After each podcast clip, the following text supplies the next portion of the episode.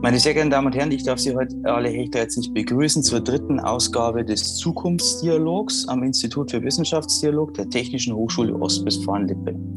Wir haben uns in den vorhergehenden Folgen einerseits mit einer historischen Betrachtung und auch mit der Perspektive der medialen Betrachtung dieses schrecklichen Krieges in der Ukraine in den Tagen jetzt nach diesen Gräueltaten von Butscha oder in den Tagen, in denen diese Gräueltaten bekannt geworden sind, auseinandergesetzt. Heute Abend steht die politische, äh, die politische Perspektive im Mittelpunkt. Und es ist uns eine sehr große Freude, am Institut für Wissenschaftsdialog heute Herrn Robin Wagener begrüßen zu dürfen. Herr Wagener war vor seiner Funktion als Mitglied des Deutschen Bundestages Richter äh, in Detmold. Er ist jetzt ähm, seit der letzten Bundestagswahl Mitglied im Bundestag und dort sowohl Vorsitzender der deutsch-ukrainischen Parlamentariergruppe als auch Vorsitzender der deutschen Delegation in der Parlamentarischen Versammlung der Organisation für Sicherheit und Zusammenarbeit in Europa. Wir haben also hier jemanden, der ähm, in vielerlei Hinsicht in diesen aktuellen politischen Diskurs rund um das Thema der ähm, Ukraine-Krieg involviert ist. Herr Wagner, guten Abend. Vielen Dank, dass Sie heute aus Berlin hier teilnehmen. Und ich übergebe Ihnen das Wort für Ihre Ausführungen. Ja, vielen Dank für die Einladung und vielen Dank auch, dass das ähm, online möglich ist. Wir haben tatsächlich gerade ähm, Plenarwoche hier im Bundestag. Ich komme gerade aus dem Plenum, wo wir gerade über äh, den 30. Jahrestag des Beginns des Bosnienkrieges äh, eine Debatte hatten. Vorhin auch eine aktuelle Stunde zum ähm, Krieg in der Ukraine. Äh, und da ist eine gute Möglichkeit, jetzt hier per Video mit Ihnen sprechen zu können. Und ich freue mich sehr, dass Sie das organisiert haben und damit auch äh, Informationsbedürfnisse aufgreifen und mir als Abgeordneter auch die Möglichkeit geben, Informationen weiter zu verbreiten. Das mache ich gerne. Ähm, ich werde jetzt erstmal anfangen und ein bisschen ähm, einordnen, äh, welches Geschehen wir gerade haben, wie das vielleicht auch wie der historische Hintergrund des Geschehens ist. Denn ich glaube, das ist wichtig, diesen ein bisschen historischen Hintergrund zu haben, um einordnen zu können, was gerade passiert. Und das ist auch wichtig für die Suche nach Lösungsmöglichkeiten, wie ähm, Friedensordnungen in Zukunft aussehen können. Da muss man einfach wissen, vor welcher Situation man steht. Und bevor ich loslege, oder ich lege los mit einem Zitat, was mir zur Begrüßung bei einem Telefonat die Vorsitzende der ukrainisch-deutschen Parlamentariergruppe gesagt hat. Also eine Abgeordnetenkollegin aus der Ukraine, Alina Janschenko. Und Alina Janschenko sagte zur Begrüßung bei diesem Telefonat vor zwei Wochen, glaube ich, war es, heute lebe ich, ich weiß nicht, was morgen ist. Und mir selber geht es ehrlich gesagt so, wann immer ich ähm, dieses Zitat sage, denn, und ich benutze das gerne, weil ich finde, dass das so deutlich auf den Punkt bringt, wie die Lebenssituation für Menschen in der Ukraine gerade ist. Ähm, ich kriege selber immer eine Gänsehaut, weil mir das verdeutlicht, äh, was die Realität nur, ich weiß nicht, vielleicht zwei Flugstunden von hier entfernt gerade ist, wenn man fliegen könnte. Also wir sprechen ja überhaupt nicht über einen Krieg, der weit entfernt ist, sondern einen Krieg, der mitten in Europa stattfindet. Und dieses Zitat das macht eine Lebenssituation deutlich, aber das, welcher Schrecken dahinter steckt, hinter diesem Zitat. Und äh, das war auch Gegenstand des Gesprächs, was wir da geführt haben. Ähm, genau, in dem, in dem Gespräch sagte mir Alina Janschenko, ähm, die Ukraine wird ihre Freiheit und ihre Sicherheit verteidigen bis zum Schluss und wird nicht aufgeben, weil wir alle wissen, welcher Terror uns droht, wenn wir russische Besatzung haben. Und diese Worte, die klingen mir auch so nach, denn das ist ja genau das, was wir alle das, was uns die ukrainischen Kolleginnen und Kollegen schon länger sagen, das, was wir alle am letzten Wochenende gesehen haben und ähm, wo wir Bilder eben gesehen haben aus einem befreiten Gebiet. Und das sind ja Bilder, wo man äh, befürchten kann, dass die eben nicht nur sich da so abspielen, sondern dass es vielleicht auch noch andere Orte gibt, an denen genauso Schreckliches passiert. Bilder von Toten, die noch auf ihren Fahrrädern sind und beim Fahrradfahren erschossen wurden. Bilder von Toten im, Autos, im, im Auto. Ich habe äh, selber ein Video gesehen von einem älteren Paar, was im Auto unterwegs war und ohne Vorwarnung äh, von einer Maschinengewehrsalbe aus einem Panzer durchsiebt wurde. Bilder von toten Kindern, von Frauen, von Alten aus der Ukraine, wo aus der Situation recht deutlich ist, dass äh, sie keine Bedrohung darstellten für russische Streitkräfte und letztlich Bilder, die dokumentieren, mit welchem Terror die Menschen gerade konfrontiert sind. Das ist das, was jetzt gerade die Situation in der Ukraine ist. Und äh, die kommt nicht aus dem Nichts, sondern hat einen Hintergrund. Wenn man versucht zu verstehen, was passiert ist und wie es zu diesem Krieg gekommen ist, dann äh, kann man zurückgehen bis, ja, man kann sehr weit zurückgehen. Aber wir gehen mal nicht ganz so weit zurück, weil sonst wird es eine historische Veranstaltung heute werden. Die machen wir nicht nur, sondern nach dem Ende der Sowjetunion. Äh, sowohl die Ukraine als auch Russland waren ja beide Sowjetrepubliken. Nach dem Ende der Sowjetunion teilten sich oder die Sowjetunion endete, indem die Republiken das Bündnis verlassen haben und äh, eigenständige Wege gegangen sind. Gerade die Ukraine hatte auch den Wunsch, genau das zu tun. Und dann gab es eben verschiedene Entwicklungen, sowohl in der Ukraine als auch in Russland, die auch wechselhaft waren durchaus in beiden Ländern, aber in unterschiedliche Richtungen geführt hat. Und in der Ukraine, nach einem häufigen ähm, auch, auch Wechsel des Kurses ähm, zwischen Ost und West, fand 2014, viele haben vielleicht noch dieses äh, das Wort Euromaidan äh, vor Augen, haben das vielleicht schon mal gehört. Das war im Grunde der, der, der, der Beginn dessen, was wir heute erleben. Beim Euromaidan ging es darum, dass äh, ein Assoziierungsabkommen mit der Europäischen Union auf dem Tisch lag und die, äh, der Kreml das nicht so besonders lustig fand. Also die russische Regierung wollte verhindern, dass es passiert, hat interveniert bei der ukrainischen Regierung. Die hat gesagt, okay, wir unterschreiben jetzt erstmal nicht. Und dagegen sind riesige Proteste entstanden in der Ukraine. Die Menschen sind auf die Straße gegangen. Das ist das, was mit Euromaidan bezeichnet wird, haben dafür protestiert für einen Kurs der Ukraine in Richtung Europäische Union, in Richtung Demokratie, Freiheit und Rechtsstaatlichkeit. Das war die Entscheidung, die die Menschen in der Ukraine getroffen haben. Ähm, dann auch eine neue Regierung da an die Macht gekommen ist und dieser Weg weiter fortgeschritten, weiter fortschreiten sollte. Und gleichzeitig diese Entscheidung für Demokratie und Freiheit und Rechtsstaatlichkeit war eine Entscheidung, die Wladimir Putin, damals schon Präsident in Russland, nicht akzeptieren wollte. Denn in Russland ist die Entwicklung in eine andere Richtung gegangen. Auch da gab es ja sehr wechselhafte Entwicklungen seit Ende der Sowjetunion und durchaus ja auch mal vorsichtige Zeichen der Hoffnung, die man haben konnte. Aber in Russland ist beobachtbar ein, ein immer stärkeres Abgleiten in die Autokratie. Ähm, mit einer Repressionsschraube im Land, die immer weiter zunimmt, auch im Grunde die, die ähm, Machtkonsolidierung von Putin beruht auf äh, auch verbrecherischen Methoden, wenn man an den Tschetschenienkrieg zurückdenkt und False-Flag-Operationen, die dazu dienten, überhaupt erstmal Interventionen ähm, durchführen zu können, da auch schon mit äußerster Brutalität vorgegangen und das auch an verschiedenen Stellen. Und dann im Land eben der Versuch, Macht so weit wie möglich zu konsolidieren durch Repression. Repression gegen Einzelpersonen in Russland. Wir alle kennen den Namen Alexei Nawalny, der ist aber nur ein Beispiel für diese Repression.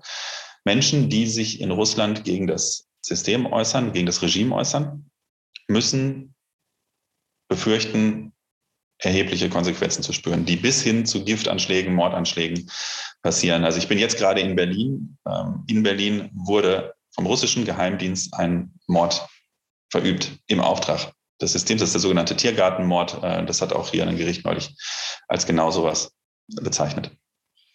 Ähm, bei Nawalny war es die Vergiftung andere Dinge. Aber es gibt auch eben nicht nur diese Morde, sondern ähm, auch, auch äh, willkürliche Haft. Und auch das kann man bei, bei Herrn Nawalny gut beobachten, wie sozusagen einfach immer weitere Haftstrafen aufaddiert werden, obwohl ohnehin klar ist, solange das Regime an der Macht ist, wird er nicht entlassen werden, aber man muss es immer weiter treiben. Das ist die Repression der Einzelnen ausgesetzt sind. Es gibt eine starke Repression gegen Gruppen. Ähm, das ist ganz aktuell beobachtbar an der wichtigen Menschenrechtsorganisation Memorial. Das war einer der wesentlichen Menschenrechtsakteure in Russland, gegründet ursprünglich, um stalinistische Verbrechen aufzuarbeiten und sich für Rechtsstaatlichkeit im Land einzusetzen. Die sind jetzt gebrandmarkt worden als ausländische Agenten. Das ist so ein Instrument, was sich äh, Putins Regierung ausgedacht hat, um Organisationen, die irgendwie mit dem Ausland kooperieren, ähm, von der Bildfläche verschwinden lassen zu können. Und genau das ist hier gemacht worden. Und es dient tatsächlich dazu, im Grunde völlig auszulöschen, dass es überhaupt Spuren dieser Organisation gibt. So, und Memorial ist jetzt verboten als ausländischer Agent. Die äh, wesentlichen Akteure mussten fliehen, weil sie eben auch selber Verfolgung ausgesetzt waren. Und das betrifft nicht nur Memorial, sondern das betrifft wahnsinnig viele menschenrechtliche Akteure in Russland. Äh, sorgt auch bei uns dafür, dass wir uns jetzt langsam überlegen müssen als Bundestag, wie wir Zusammenarbeit mit Zivilgesellschaft in Russland organisieren, weil all die Programme, die wir hatten, darauf ausgerichtet waren, in Russland mit Zivilgesellschaft zusammenzuarbeiten, wird immer schwieriger muss man also sich äh, auch, auch umstellen und vielleicht hier mehr Programme machen. Und es gibt eine starke Repression gegen Medien in den letzten Jahren immer wieder. Die Deutsche Welle ist da nur ein Beispiel für, wo es einfach darum geht, kritische Medien ähm, auch äh, aus dem, dem Äther verschwinden zu lassen. Und in Russland ist eine, eine ausgesprochen starke äh, Regierungseinflussnahme auf die Medienlandschaft. Sie haben sich aber im letzten Termin hier auch schon mit dem äh, Krieg in den sozialen Medien beschäftigt. Und ähm, der, das zeigt, wie stark in Russland gearbeitet wird mit Kontrolle von Informationen, auch mit Falschinformationen, die gezielt verbreitet werden. Und das läuft sowohl über, über ähm, sozusagen klassische öffentliche Medien in Russland als auch über Desinformationskampagnen über soziale Medien, die bei uns sind. Und heute ist diese Repression ja noch schlimmer geworden in Russland. Also man darf ja inzwischen nicht von einem Krieg sprechen, ohne 15 Jahre Haft riskieren zu müssen. Man darf nicht dagegen demonstrieren. Und trotzdem gibt es unheimlich viele mutige Menschen, die auch in Russland heute noch immer auf die Straße gehen und protestieren. Wir sehen also zwei völlig unterschiedliche Entwicklungen. So, und schon 2014 war es so, Putin, der sein autokratisches ähm, Regime stabilisieren wollte, konnte nicht akzeptieren, so einen eurofreundlichen Kurs im Nachbarland zu haben und hat dann ähm, mit erheblicher russischer Einmischung eben diese Aufstände im Osten der Ukraine ähm, begleitet und sich da eingemischt und auch mit, mit russischen Truppen unterstützt, die angeblich alle in der Freizeit unterwegs waren, äh, wo wir alle wissen, wie schwer es offenbar äh, der russischen Armee fällt, das Verhalten ihrer Soldaten zu konzentrieren, so Zynismus und sowas aus. Also das war immer die offizielle Begründung, warum Russland nichts damit zu tun hatte, weil die Soldaten alle in der Freizeit unterwegs waren. Also es ist relativ klar, russische Beteiligung daran, an den prorussischen Separatisten im Osten der Ukraine und eben die Besetzung der Krim, alles zu dieser Zeit seit 2014 herrscht Krieg in der Ukraine. Von 2014 bis zur jetzigen Vollinvasion waren es 14.000 Tote, die in der Ukraine zu beklagen waren, in diesem Konflikt im Osten der Ukraine alleine. Das sind schon mal Zahlen, die man sich vor Augen führen muss. Und das ist im Grunde die, äh, so der historische Hintergrund, vor dem sich alles abspielt, was wir gerade haben. Einerseits den eurofreundlichen Kurs in der Ukraine und das immer autokratischer werdende Russland. Und dann hatten wir eine Situation von lauter Fehleinschätzungen. Ich glaube, das kann man gar nicht anders bezeichnen. Von Fehleinschätzungen bei uns im Westen und Fehleinschätzungen auch in Russland. Und ich muss mal sagen, bei uns die größten Fehleinschätzungen, die wir hatten. Ähm, die eine Fehleinschätzung war, dass äh, Russland als ehrlicher Kooperationspartner äh, genommen werden kann, dass eine normale Zusammenarbeit mit Russland gut möglich ist. Diese Fehleinschätzung in der deutschen Politik äh, kann man ja so weit treiben, dass man äh, das Zitat von Gerhard Schröder nimmt, der Putin als lupenreinen Demokraten bezeichnet hat.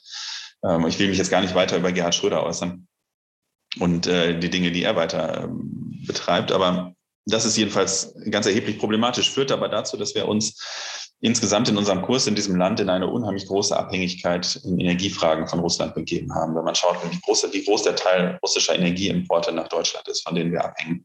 Das waren eine ganze Reihe von Fehlentscheidungen in der Vergangenheit, die getroffen wurden. Nicht mehr Energiesouveränität hier zu betreiben, sondern sich sehr stark daran zu binden. Und ich sage mal, plakativstes Beispiel dafür Nord Stream 2.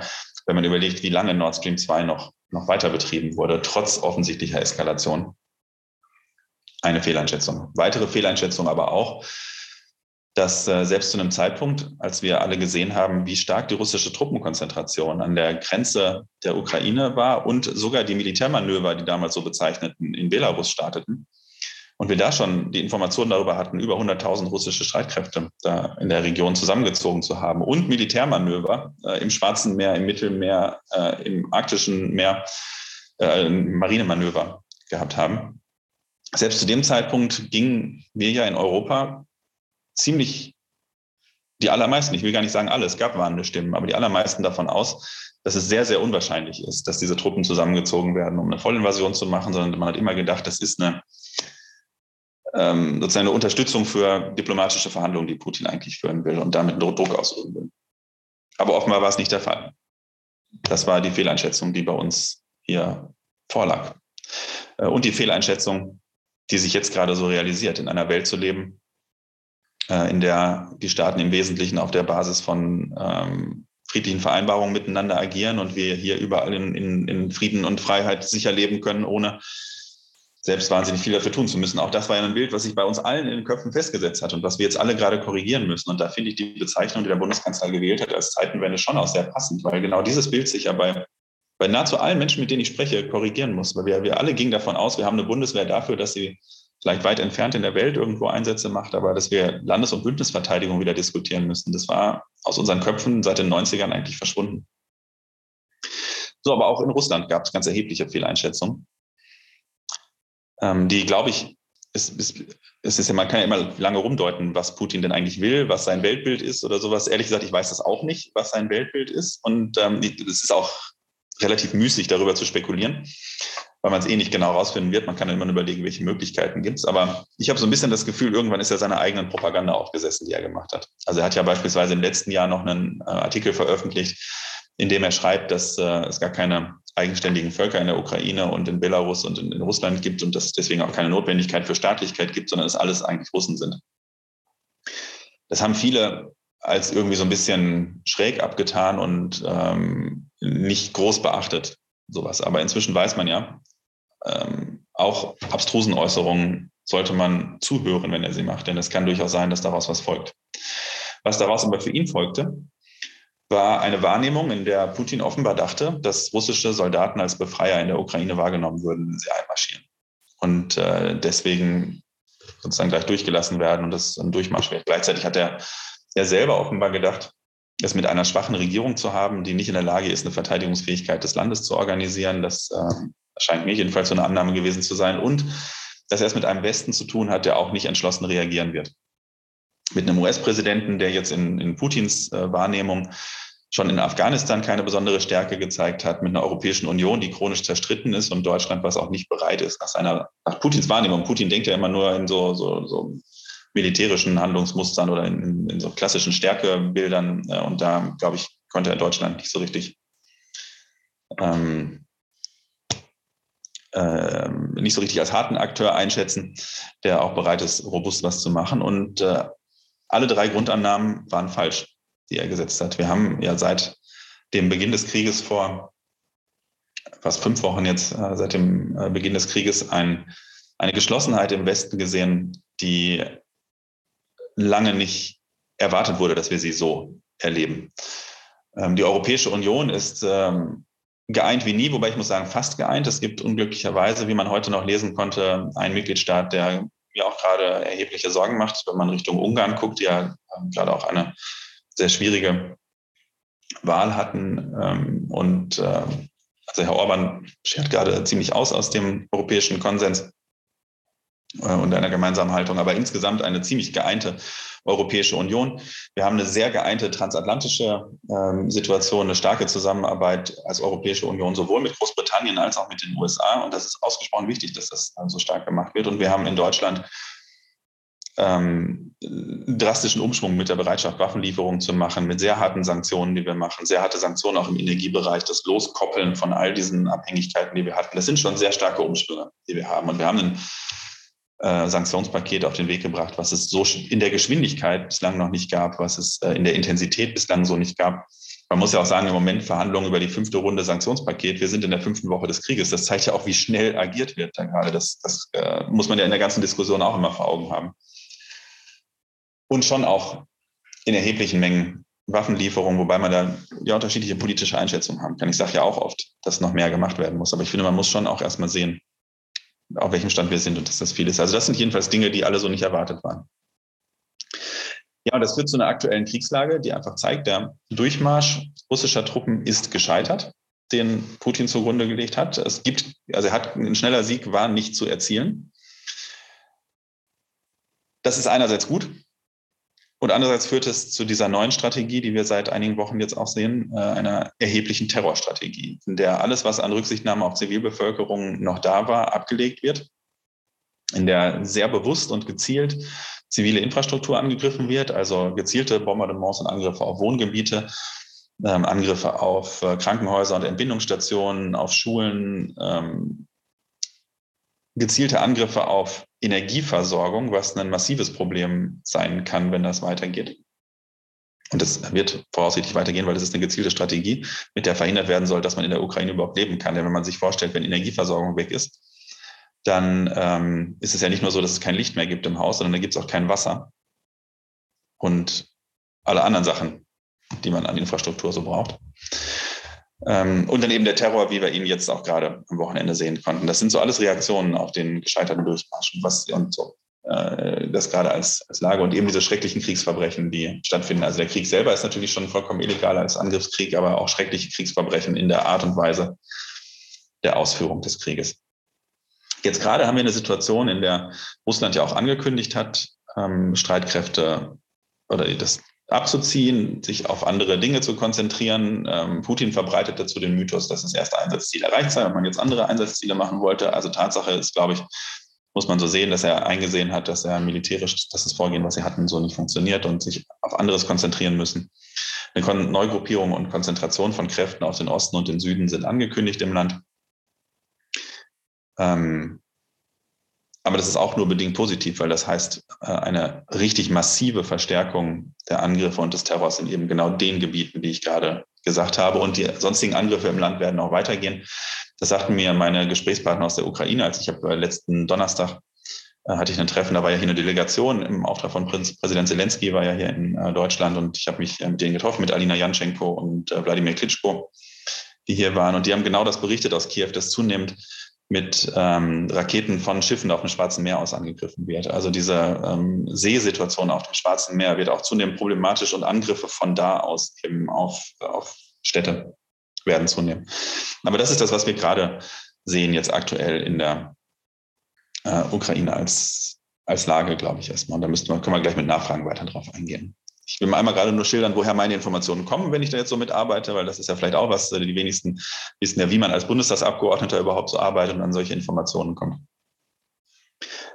Ähm, also ich bin äh, einerseits diese beiden Funktionen, die Sie gerade genannt haben, also die ähm, deutsch-ukrainische Parlamentariergruppe. Da geht es hauptsächlich darum, im direkten Austausch mit Kolleginnen und Kollegen aus dem ukrainischen Parlament zu sein. Und das äh, bin ich auch. Also ich ähm, habe regelmäßig Videogespräche mit Abgeordneten der Rada, die auch weiterhin arbeiten als Parlament. Ich treffe mich auch regelmäßig äh, mit der ukrainischen Botschaft und bin da im Austausch mit den oder mit äh, ukrainischen äh, zivilgesellschaftlichen Akteuren und NGOs, die hier im Land sind. Das passiert auch. Ich bin aber auch äh, Mitglied im Auswärtigen Ausschuss und im Europaausschuss des Bundestages und habe zum Beispiel in diesen Funktionen äh, gerade gestern erst ein Gespräch mit dem Internationalen Komitee vom Roten Kreuz gehabt, die dann ihre Berichte wieder mitbringen äh, und schildern, wie die Lage ist. Ähm, wir bekommen schon auch, auch ähm, bestimmte nachrichtendienstliche Informationen in den Ausschüssen. Äh, das passiert dann immer mal wieder, dass, dass weitere Informationen gegeben werden ja, in verschiedenen äh, Einstufungen. Und äh, die allgemeinen Medien, die jeder so lesen kann, die lese ich auch. Und daraus ergibt sich eben ein Gesamtbild und dem Dialog auch immer wieder. Das ist für mich auch übrigens wichtig und deswegen finde ich so eine Veranstaltung in der Hochschule auch wichtig. Für mich ist auch der Dialog mit Wissenschaftlerinnen und Wissenschaftlern immer wieder wichtig. Also ich äh, nehme regelmäßig an Gesprächsrunden sowohl der Deutschen Gesellschaft für Auswärtige Politik als auch der Stiftung Wissenschaft und Politik dabei. Das sind so zwei Think Tank-Einrichtungen, die es im außenpolitischen Bereich hier gibt, die ganz gute Einordnung auch liefern können. Und das, das alles verfestigt sich dann irgendwann zu den Bildern und Informationslagen, die man hat und woraus dann die Schlussfolgerung irgendwann kommen im parlamentarischen Alltag neben all den Diskussionen, die man hat und den, den sonstigen Dingen. Äh, können wir nochmal darauf eingehen später, wenn da irgendwie Fragen zu kommen, wie das konkret aussieht im parlamentarischen Alltag. So, was jetzt äh, für mich zuletzt noch als zum Abschluss des Ganzen, was ich glaube, was, was wir jetzt brauchen und was passieren muss. Ich halte es für absolut wichtig, die Ukraine zu unterstützen in dem Kampf, den die Ukraine führt, weil die Ukraine führt einen Kampf nicht nur für die Freiheit und Sicherheit der Ukraine. Das ist das Vordergründigste, was gerade passiert. Aber angegriffen, habe ich ja gerade schon gesagt, ist nicht nur die Ukraine als Land, sondern ist auch die Idee von Freiheit und Recht. Und gleichzeitig ist es auch eine ganz physische Bedrohung, sowohl äh, von Moldau oder Georgien, ähm, wenn die Ukraine fällt, aber äh, man weiß auch nicht, ob der Stopp an den NATO-Grenzen halt machen wird. Also die ähm, unsere östlichen Partnerländer, Polen oder auch im Baltikum oder sowas, haben schon erheblich nervösere Einschätzungen oft als wir. Und ähm, wie dem auch sei, es geht darum, ein autokratisches Regime beim Vormarsch in die Demokratie zu stoppen. Und ich bin der festen Überzeugung, wir müssen absolut an der Seite der Ukraine stehen. Und das heißt, wir müssen Sanktionen intensivieren, ähm, was bedeutet, äh, immer stärker daran zu arbeiten, wirklich Energiesouveränität zu gewinnen, um noch mehr aussteigen zu können. Ähm, Robert Habeck hat ja mit dem Energieministerium, das ist jetzt mal nur so als Oberbegriff, das ist für viel mehr zuständig, äh, die haben es ja schon hingekriegt in den letzten fünf Wochen, den, die Abhängigkeit von russischer Energie im Bereich von Kohle von 50 auf 25 Prozent bei uns zu reduzieren, im Bereich Öl von 35 auf 25 Prozent, im Bereich Gas von 55 auf 40 Prozent. Und das alles erst in den Wochen seit, seit Beginn dieser Invasion. Das zeigt also, es geht schon sehr schnell voran damit, dass man dann irgendwann auch abschalten kann. Und das ist ja genau auch das, was gerade im europäischen Kontext diskutiert wird, jetzt mit Kohle gerade da in die Sanktionen stärker reinzugehen. Wir brauchen starke Sanktionen bei Banken, die wir auch schon haben. Und ich glaube, da muss man auch gucken, vielleicht noch mehr dazu zu nehmen, um russische Wirtschaft auch zu treffen und die Finanzierung des Krieges. Äh, ich finde es gut, dass jetzt gerade ein neues Sanktionspaket auch verhandelt wird, jetzt irgendwann auch abgestimmt werden soll. Äh, ich kann ja gerade Nachrichten nicht lesen, weil ich gerade äh, Informationen verbreite, aber das ist das, was ich heute auch im Laufe des Tages immer wieder tue, zu schauen, was da gerade auf EU-Ebene im Sanktionsbereich passiert. Ich glaube, die internationale Isolierung Russlands ist wichtig. Da steht jetzt die Abstimmung ähm, an, ob äh, Russland äh, noch weiter voll seine Mitgliedschaftsrechte im UN-Menschenrechtsrat zum Beispiel ausüben kann. Aus dem Europarat ist Russland bereits ausgeschlossen worden. Das kann man auch nicht überall machen, weil natürlich muss es weiter auch Dialogforen mit Russland geben. Es ist ja wichtig, im Gespräch zu bleiben. Aber es gibt eben auch welche, die auf einer bestimmten Wertebasis basieren. Und da wird man einfach feststellen müssen, dass Russland die derzeit nicht teilt. Also beispielsweise im Europarat, Russland hat sowieso schon die Urteile des Europäischen Menschenrechtsgerichtshofs ignoriert. Und irgendwann kommt man an einen Punkt, dass man sagt, die passen nicht in diese Wertegemeinschaft gerade rein. Was ja nicht heißt, dass sie nicht irgendwann wieder zurückkommen können. Ich glaube, wir müssen im Bereich Waffen auch noch deutlich mehr machen. Das ist einfach notwendig. Das ist Teil der militärischen Perspektive. Sie werden sich nächste Woche da intensiver, glaube ich, beschäftigen. Aber wenn man will, dass am Ende eine diplomatische Lösung erzeugt wird, dann wird es eine diplomatische Lösung nur geben, wenn die Ukraine militärisch durchhaltefähig bis dahin ist. Und es wird keine ähm, wirklich ein, ein Frieden schaffende diplomatische Lösung geben können, wenn Russland weiterhin in der Vorderhand ist. Das heißt, es ist auch für eine diplomatische Lösung ausgesprochen notwendig, die Ukraine bei ihrem Selbstverteidigungsrecht zu unterstützen mit den dafür notwendigen Waffen. Und ich habe gesagt, das Ganze ging aus von einer europäischen Perspektive, von, von einem europäischen Willen der Ukraine. Und ich glaube, europäische Perspektive ist auch ein wichtiger Teil der Antwort. Denn wir müssen den Menschen der Ukraine sagen, dass unsere Arme offen sind und dass der Kampf, den sie führen für Demokratie und Freiheit auch nicht umsonst ist, sondern es den Weg gibt, in die Europäische Union zu kommen. Das heißt nicht, ein Schnellverfahren zu machen. Es gibt kein Schnellverfahren in die Europäische Union. Man kann nicht das sofort unterschreiben. Und die Ukraine könnte auch nicht sofort 20.000 europäische Rechtsvorschriften umsetzen, was sie müssten als Mitgliedstaat. Aber ähm, es gibt diesen Kurs. Und das finde ich ein wichtiges Signal, zu sagen, wir wollen, dass ihr dazugehört und wir sollten den weitergehen. Ich habe das selber im Plenum auch schon gesagt, dass meine Vision ist, dass eines Tages der Tag kommt, an dem ukrainische Abgeordnete im Europäischen Parlament die Menschen aus der Ukraine vertreten und da die Stimme einbringen. Und ich finde für den, also ich möchte für diesen Tag jedenfalls arbeiten, dieses Signal senden und als Europäische Union müssen wir auch überlegen, wie wir den Wiederaufbau des Landes unterstützen können. Denn das wird eine wichtige Aufgabe sein, in Zukunft da die, die Kooperation noch weiter auszubauen und zu unterstützen. So, das erstmal als Input von mir. Und jetzt gibt es bestimmt ganz viele Fragen, die ich sehr gerne beantworte und dann gezielt auf das eingehen kann, was alle interessiert. Herr Wagner, ähm, herzlichen Dank für diese Ausführungen, ähm, äh, vor allem für die Klarheit Ihrer Worte, äh, für die Tatsache, also Sie haben jetzt in einer halben Stunde einen Diskurs geführt, der so viele Dinge zusammenfasst, die uns alle, die wir in die Entscheidungsprozesse, die Sie gerade geschildert haben, eben nicht involviert sind, sondern die eben über soziale Medien und äh, über den klassischen Journalismus das Ganze verfolgen, ja letztendlich da Konsumenten sind. Ne? Und natürlich auch in unseren Gesprächen äh, immer wieder auf diesen Konflikt ähm, äh, kommen. Jetzt würde ich aber sagen, wir, wir haben jetzt ja sehr viele interessierte Studierende heute Abend. Äh, ich würde die, die Fragerunde eröffnen. Ähm, bitte nutzt die Chance. Wir haben mit Herrn Wagner jemanden, der in so viele Prozesse da involviert ist. Ähm, ja, und bitte loslegen, was die Fragen anbelangt. Ähm, ja, ich heiße Hashemi und bin eine Alumna von Hochschule OWL 2015 abgeschlossen und ähm, ähm, habe eine Frage an Ihrem Gast, äh, nämlich ähm, äh, ich habe totale Verständnis dafür, dass die Menschen in Ukraine Demokratie haben wollen, genauso wie die afghanischen und syrischen. Äh, ich komme selber aus Afghanistan.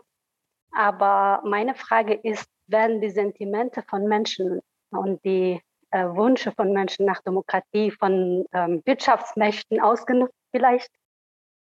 Und äh, wie wird äh, Weltordnung in Zukunft aussehen, äh, nachdem ähm, hoffentlich bald, aber so wie es aussieht, nicht bald ähm, in Ukraine dass dieser Konflikt äh, beseitigt ist. Wie wird, die, wie wird die Weltordnung aussehen? Ähm, wird äh, das Verlangen nach Demokratie in den Ländern weiterhin unterstützt oder werden wir eine wirtschaftsdominierte ähm, Spaltung der Welt haben, nämlich ähm, auf einer Seite China, Russland, an, auf anderer Seite äh, USA und äh, KKG. Danke. Also wie die Weltordnung danach aussehen kann, würde ich Ihnen gerne sagen können.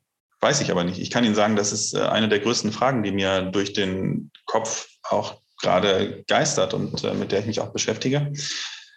Ähm, auch wurde ja vorhin angesprochen als ähm, Vorsitzender der Delegation in der Parlamentarischen Versammlung der OSZE, die ein wesentlicher Baustein der gesamteuropäischen Friedensordnung ist und in der wir jetzt daran arbeiten müssen, uns zu überlegen, ähm, wie eine, eine Friedensordnung nicht nur in Europa, sondern in der Welt insgesamt aussehen kann nach diesem Angriffskrieg, weil manches auch nicht mehr funktioniert. Aber ich glaube, viele Formate gibt es auch noch. Man muss gucken, wie man die wiederbeleben kann und damit mitarbeiten kann. Aber äh, die Antwort habe ich nicht, die kann ich Ihnen nicht geben. Ich kann nur sagen, das ist eine große Frage, mit der sich gerade, glaube ich, alle hier beschäftigen. Und ähm, wäre ich auch sehr interessiert, wenn Sie Meinungen dazu haben, die auch mitzunehmen in den Diskurs.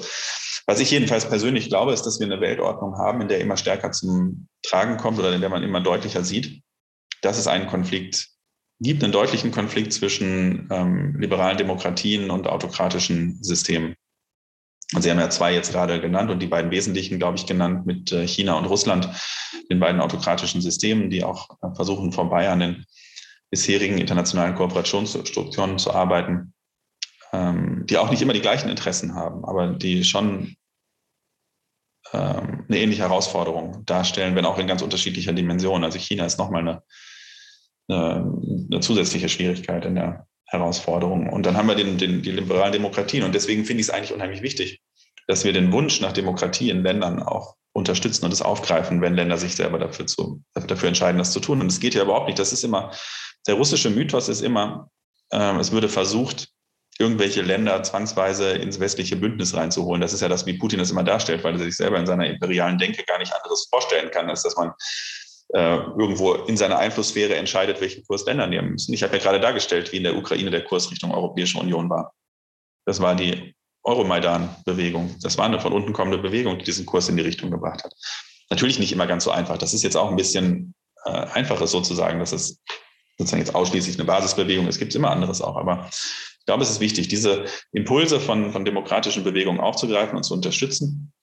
Und mir auch wichtig in der Arbeit des Auswärtigen Amtes, dass wir genau diese Unterstützungsangebote für zivilgesellschaftliche Akteure, zivilgesellschaftliche Strukturen, auch Demokratisierungsstrukturen ähm, in den Ländern ähm, haben jetzt, äh, also ganz konkret kann man sagen, wir brauchen Unterstützungsstrukturen für die Ukraine, um weiter mit denen an europäischen Perspektiven zu arbeiten. Wir brauchen aber auch weiterhin Unterstützungsstrukturen für Georgien, für Moldau, für eine ganze Reihe andere Staaten. Sie haben eben auch noch weitere genannt, in denen es wichtig ist, präsent zu sein. Und das finde ich ist ein wichtiger Bestandteil und muss auch Teil der Antwort auf die Sicherheitsherausforderungen sein. Deswegen, ich, also ich komme selber von den, von den Grünen und ähm, bei uns ist jedenfalls eine ganz wesentliche Aussage, die wir immer wieder dazu machen und ich teile das.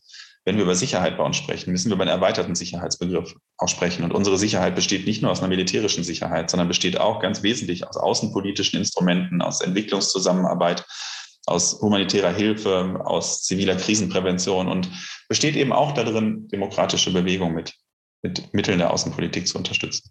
Also insofern finde ich es wichtig, genau das aufzugreifen, was Sie gesagt haben. Ja, sonst ich würde jetzt einfach äh, das mal kurz sagen, es ist äh, nicht, ist nicht lang, es geht auch dann im Sinne von einer Frage. Äh, und zwar würde ich ganz vorsichtig ähm, die These ähm, kritisieren, ob es tatsächlich, äh, ob wir in der äh, Vergangenheit tatsächlich dermaßen viele Fehleinschätzungen getroffen haben.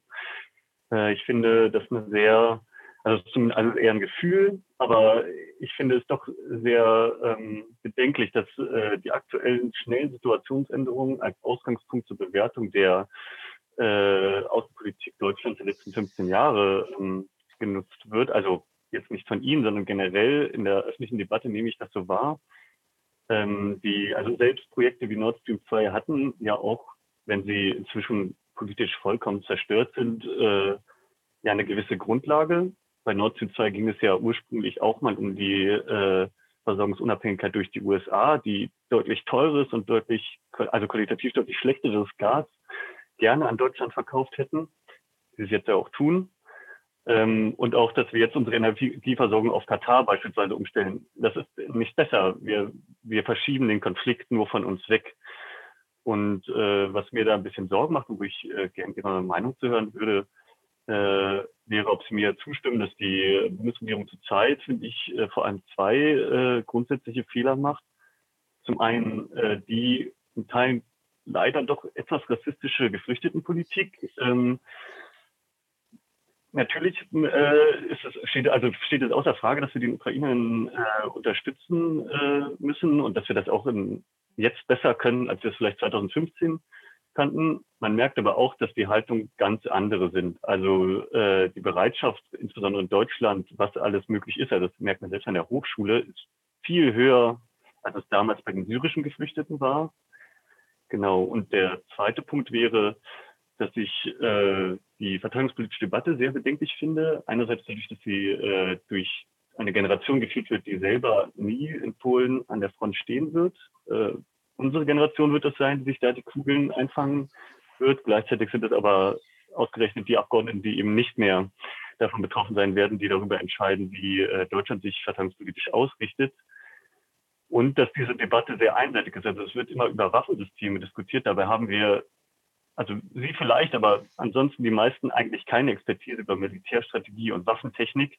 Das heißt, wir sind gar nicht äh, in der Lage, eigentlich wirklich darüber zu debattieren, welche Waffensysteme äh, da sind. Und ich hätte mir gewünscht beziehungsweise auch erwartet, dass äh, die Debatte eher darum führt, welche moralischen Grenzen wir uns als Gesellschaft setzen wollen.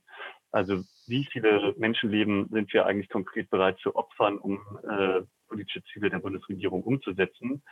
Denn wenn wir immer sagen, wir haben aus der Geschichte gelernt, dann müssen wir ja auch die Toten auf russischer Seite immer mitrechnen. Äh, das heißt, dass wir ja mit der Aufrüstung der Bundeswehr hier jetzt auch eine sehr ähm, ja, also auch die Lektion der vergangenen Jahre im Endeffekt über den Haufen werden und hier in einer gewissen Art und Weise schon eine Aufrüstung im CDU-Style äh, ähm, betreiben. Also zumindest wirkt es von außen so. Ich weiß ja nicht, was in der Bundesregierung zurzeit so geplant ist. Genau, vielleicht belasse ich erstmal dabei. Ja, ähm, das waren viele Punkte. Äh, rassistische Geflüchtetenpolitik. Ähm, also erstmal muss ich jetzt als Grüner sagen, dass wir auch äh, schon 2015 gesagt haben, dass wir es für absolut richtig halten, Menschen aufzunehmen und zu helfen und zu unterstützen. Insofern äh, glaube ich nicht, dass wir uns den Schuh anziehen müssen an der Stelle. Aber die Frage ist natürlich, was wir gesamtgesellschaftlich machen. Und ähm, ja, es ist so. Also erstens ist es so, wir es darf keine Geflüchteten unterschiedlicher äh, Klassen geben, sondern Menschen, die Schutz brauchen, müssen Schutz bekommen können. Aber es ist auch so, und das äh, sehe ich auch, dass wir gesamtgesellschaftlich, das ist ja gar nicht eine, ich finde, das ist nicht nur eine Frage von dem, was wir politisch hier tun, sondern wir haben gesamtgesellschaftlich und nicht nur in Deutschland, sondern auch in anderen Gesellschaften gerade eine sehr extrem hohe Aufnahmebereitschaft. Und die ist größer, als sie 2015 war. Das ist tatsächlich so, das kann man, kann ich auch unterschreiben. Was ich nicht weiß, also da habe ich einfach, habe ich die Antwort nicht drauf. Ähm, natürlich, man kann sich die Frage stellen, hat das, hat das Gründe der, der Herkunft, der Hautfarbe oder sowas? Ist das der Hintergrund? Oder kulturelle? Das mag sein. Es kann aber auch anders sein. Es kann auch sein, dass es daran liegt, dass wir es jetzt mit Menschen zu tun haben, die tatsächlich geografisch sehr aus unserer Nähe kommen und äh, ich habe das gerade gestern in der Debatte so gehört und ich fand das schon noch eine eindrucksvolle Schilderung von jemandem. Also ich habe selber eine sehr westdeutsche Biografie und deswegen äh, kann ich es nicht so gut beurteilen, aber ähm, es war eine, ähm, eine Frau aus Ostdeutschland, die das äh, sagte, also eine Kollegin von mir auch, äh, dass sie meinte, sie selber empfindet das durchaus auch biografisch so, dass sie feststellt, da ähm, fliehen gerade Menschen aus der Ukraine vor im Grunde dem gleichen Aggressor, den die Menschen in vielen osteuropäischen Staaten als Aggressor und als Besatzer und so weiter kennen. Ähm, und das mag durchaus sein, also dass das auch ein Hintergrund des Ganzen ist. Also ich, ich will es jetzt gar nicht, ich will Ihr Argument überhaupt nicht vom Tisch wischen. Ich weiß nicht, was der Grund ist. Und vielleicht ist es auch gar nicht, man kann ja gar nicht sagen, es ist nur der Grund, es ist nur der Grund. Wir sprechen ja über viele Menschen, die Einschätzungen haben. Mag ja auch unterschiedliche Gründe geben. Ich finde das aber durchaus auch ein relevantes Argument bei der Frage, warum haben wir zum Beispiel auch in Polen gerade so eine extrem große Hilfsbereitschaft? Und auch in anderen Ländern. Also ich finde das durchaus eine, eine valide Überlegung, darüber nachzudenken, hat es auch damit zu tun, dass gerade Menschen bedroht werden von, einem, von einer Macht, die man auch selbst biografisch kennt als eine bedrohliche Macht. Ähm, seit dem Zusammenbruch der Sowjetunion und, und äh, diesen Dingen. Ähm, ja, aber nochmal, ich bin auch der Auffassung, wir müssen eben anderen Geflüchteten auch helfen und das, das darf keine Frage von, von Herkunft sein. Ähm, die verteidigungspolitische Debatte und all diese Dinge, die damit zusammenhängen. Also erstmal glaube ich nicht, dass diese Debatte gerade nur geführt wird von Menschen, die in einer Generation sind, die nicht selber kämpfen würden. Ähm, also ich selber habe den äh, Kriegsdienst damals verweigert. Ich würde das heute nicht mehr tun, also weil mein eigenes Denken sich auch verändert hat. Ich äh, müsste da heute anders mit umgehen. Also ich könnte jedenfalls die Verweigerung, die ich geschrieben habe, so nicht mehr schreiben und sehe das nicht mehr so. Aber äh, daraus kann ich jedenfalls selber konkret sagen, ich bin beteiligt an dieser Debatte. Ich unterliege weiterhin, wenn die Wehrpflicht ausgeübt würde, die ja derzeit ruht, der Wehrerfassung. Und äh, das gilt für eine ganze Menge andere Kollegen, die ich im Bundestag habe, auch die genau diese Debatte mitführen. Also insofern ähm, würde ich das generationenmäßig jetzt nicht so äh, einsortieren, ehrlich gesagt.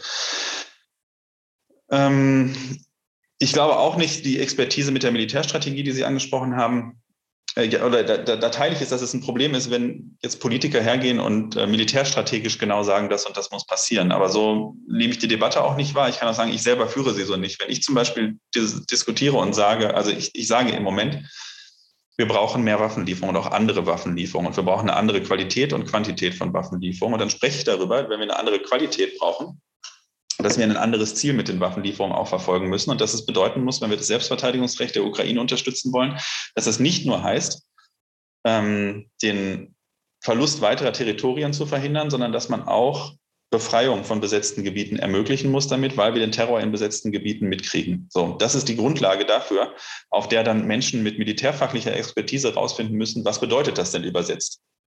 Weil ich bin ja nicht derjenige, der sagen kann, dafür braucht man genau das Waffensystem oder so, sondern da gibt es Menschen, die das können. Und dann kann ich mir überlegen, ob ich deren Einschätzung glaube oder nicht. Das ist dann wieder meine politische Aufgabe, weil da gibt es ja Leute, die diese Expertise haben. Und ich glaube, so muss man aber auch rangehen an das, an das Ganze, dass man diesen Gedanken führt. Was, was ist denn eigentlich, was soll politisch tatsächlich bewirkt werden, was wollen wir unterstützen. Und die Frage moralische Grenzen setzen, das ist wesentlicher Kern der ganzen Diskussion, die wir machen. Ähm, also ich weiß nicht, ob Sie sich, also die, eine der Forderungen, die die Ukraine eine ganze Zeit sehr deutlich erhoben hat, ist die No-Fly-Zone. Dieses Schlagwort, eine Flugverbotszone über der Ukraine. Diese Forderung ich habe äh, in den ersten Debatten habe ich mal gesagt, das können wir nicht machen, aber das stimmt nicht. Das sage ich nicht mehr.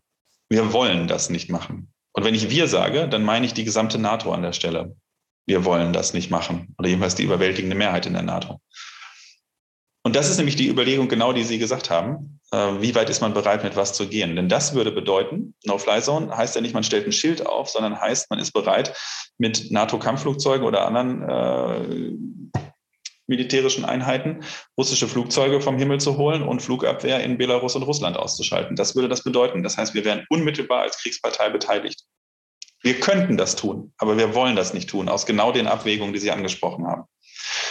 Und natürlich ist es extrem tragisch, auch über die toten russischen Soldaten nachzudenken. Das ist tragisch. Jeder einzelne Tote ist ein Toter zu viel. Auch russische Soldaten sind zu betrauern, wenn sie sterben. Aber die Verantwortung für den Tod dieser Soldaten, die trägt Wladimir Putin und die trägt die russische Regierung mit der Entscheidung eines völkerrechtswidrigen Angriffskrieges. Wir können ja nicht die Unterstützung eines souveränen Staates in seinem Selbstverteidigungsrecht deswegen beenden, weil das bedeutet, auch Waffen gegen den Angreifer einzusetzen. Das ist die Entscheidung, die die russische Regierung getroffen hat, als sie einen Krieg begonnen hat. Die Verantwortung für jeden einzelnen getöteten russischen Soldaten liegt im Kreml. Da muss sie getragen werden. Und darum versucht Putin übrigens auch mit großer Anstrengung zu verhindern, dass in Russland bekannt wird, wie viele tote russische Soldaten es gibt.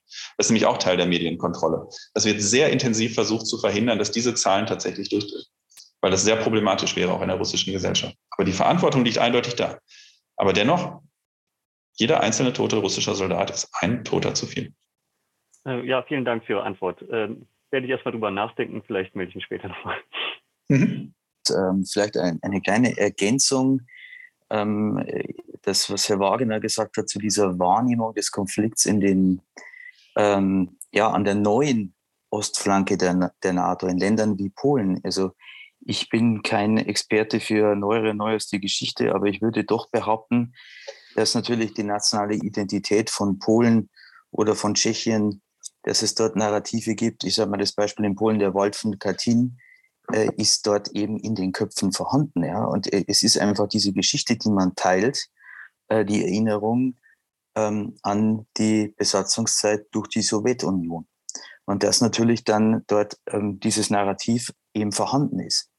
Äh, ich würde aber eine andere Frage stellen, äh, die, die geht in eine ähnliche Richtung wie die von Herrn Hupfer. Ähm, die Frage, und ich bin kein Jurist, die Frage, ab wann ist man Kriegspartei?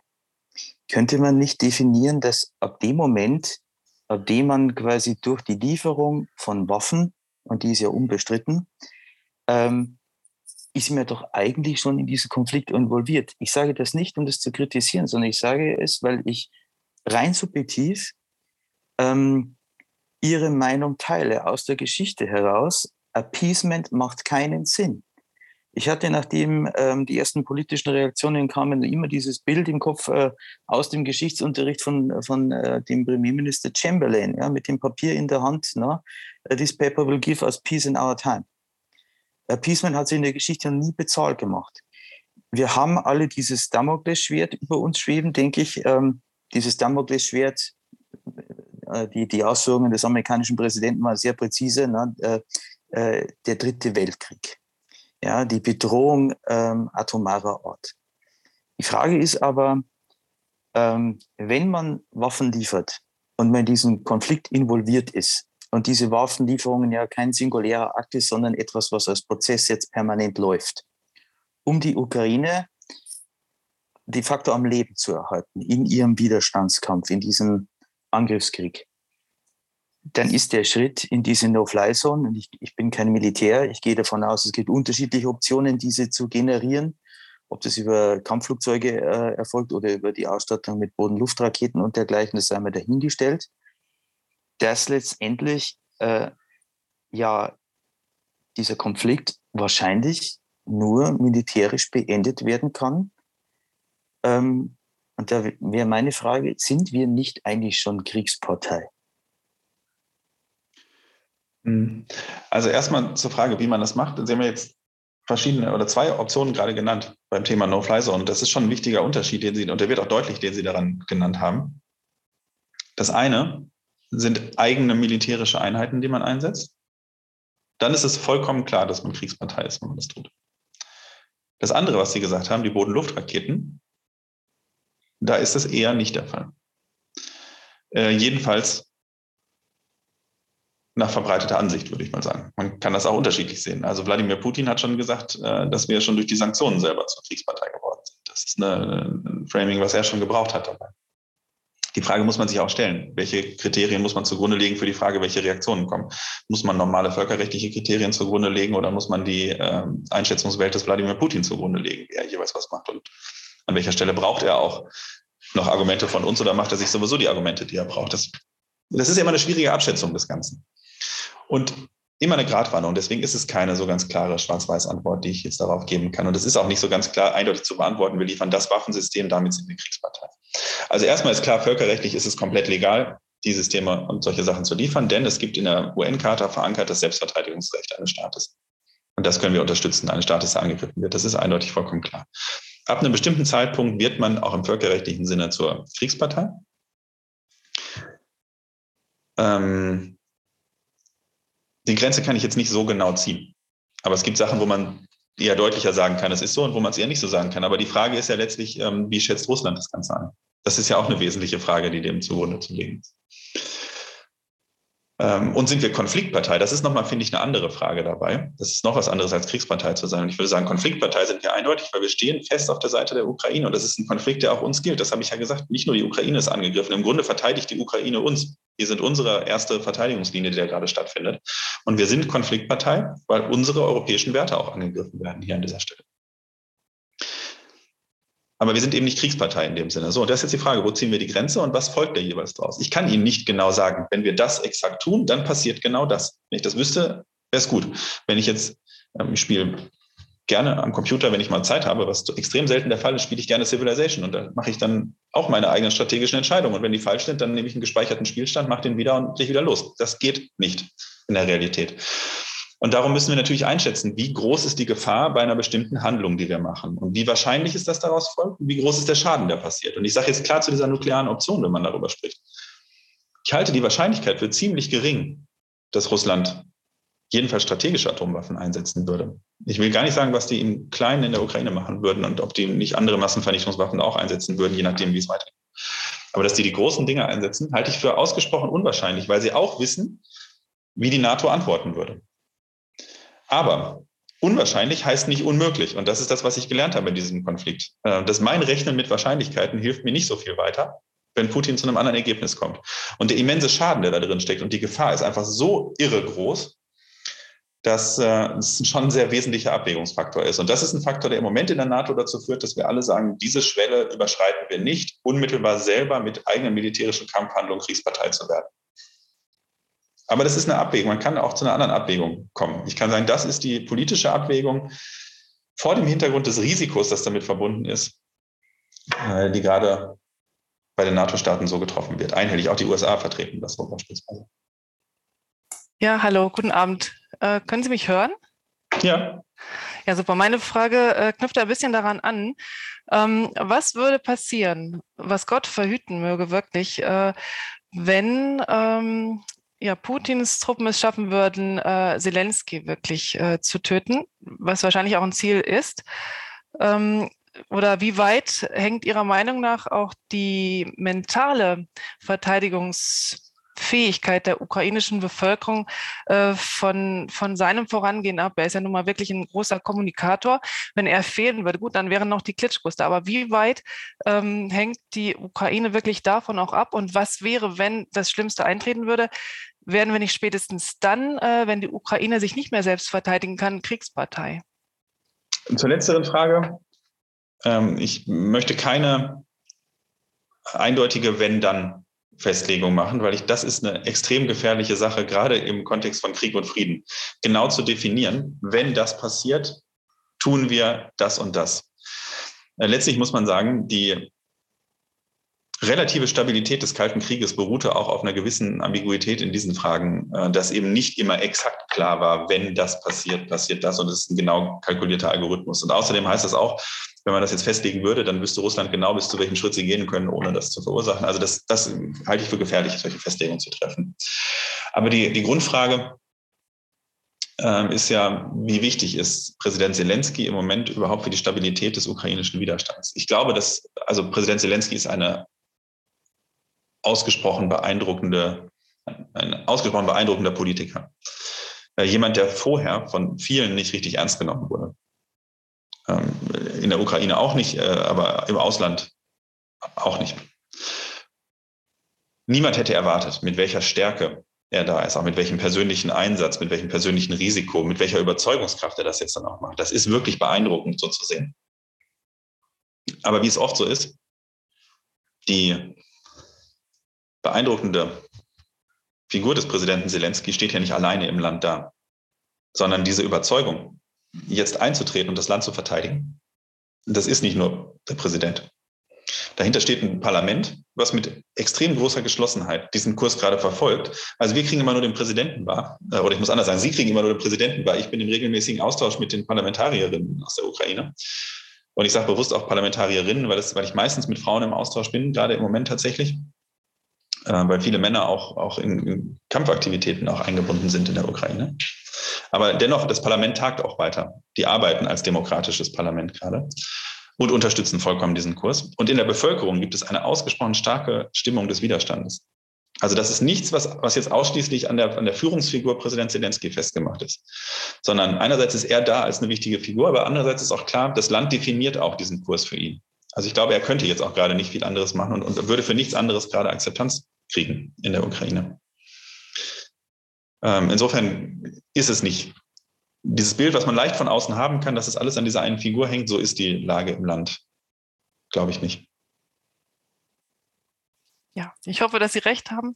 Ich äh, stimme Ihnen zu. Ich finde auch Herrn Zelensky sehr beeindruckend und äh, um an das anzuknüpfen, was Sie in Ihrem Vortrag äh, gegen Ende gesagt haben, ich finde auch, ähm, dass die Ukraine Mitglied äh, sein sollte in der EU. Und ich finde auch, dass Herr Zelensky sich empfiehlt, äh, in einem äh, EU-Parlament der Zukunft eine tragende Rolle auch einzunehmen. Ich glaube, der wäre dafür gut geeignet. Aber das ist meine persönliche Einschätzung. Danke für die Beantwortung.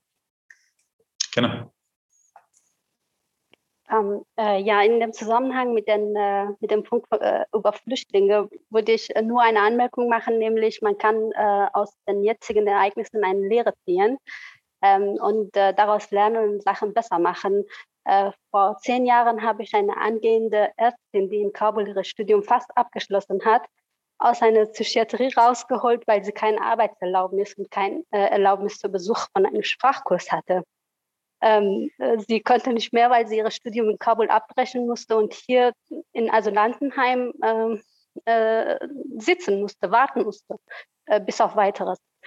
Ähm, und man sollte den Menschen sowas nicht antun. Und äh, genauso wie die, äh, äh, wie die Flüchtlinge jetzt die Rechte verdient haben, als Mensch ähm, die Rechte zu haben, sollten alle auch so behandelt werden. Das ist eine Anmerkung von mir und ich denke, das, das ist wichtig, dass wir die Gesetze, Asylwesengesetze, äh, alles einmal überdenken und überschauen. Und ähm, äh, meine Frage ist äh, an Ihrem Gast, ähm, äh, ich habe in Medien gehört, dass ähm, die Möglichkeit besteht, dass man die antirussische Truppen, ähm, äh, Entschuldigung, prorussische Truppen in Mali und Syrien ähm, ähm, vermehrt äh, als Ziel aussetzt und die äh, da in Syrien bekämpft, damit man, ähm, damit man äh, russische Truppen äh, und allgemein Russland äh, äh, schwächt. Äh, ich bin ein Pazifist und ich bin der Meinung, man sollte nicht arme, unschuldige Menschen in anderen Ländern noch mehr involvieren, noch mehr Leid zufügen, damit man seinen Gegner schwächt.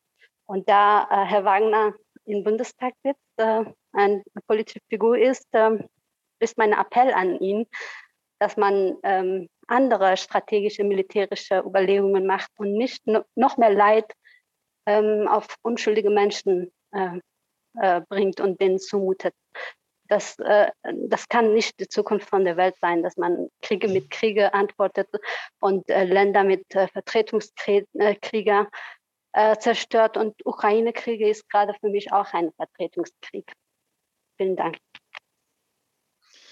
Also ich will erstmal einmal gerade ansetzen bei den Geflüchteten. Also ich bin sehr bei Ihnen dafür, dass wir ähm, eine gute humanitäre Aufnahmesituation für Geflüchtete brauchen und das auch aus den verschiedensten Ländern, die zu uns kommen.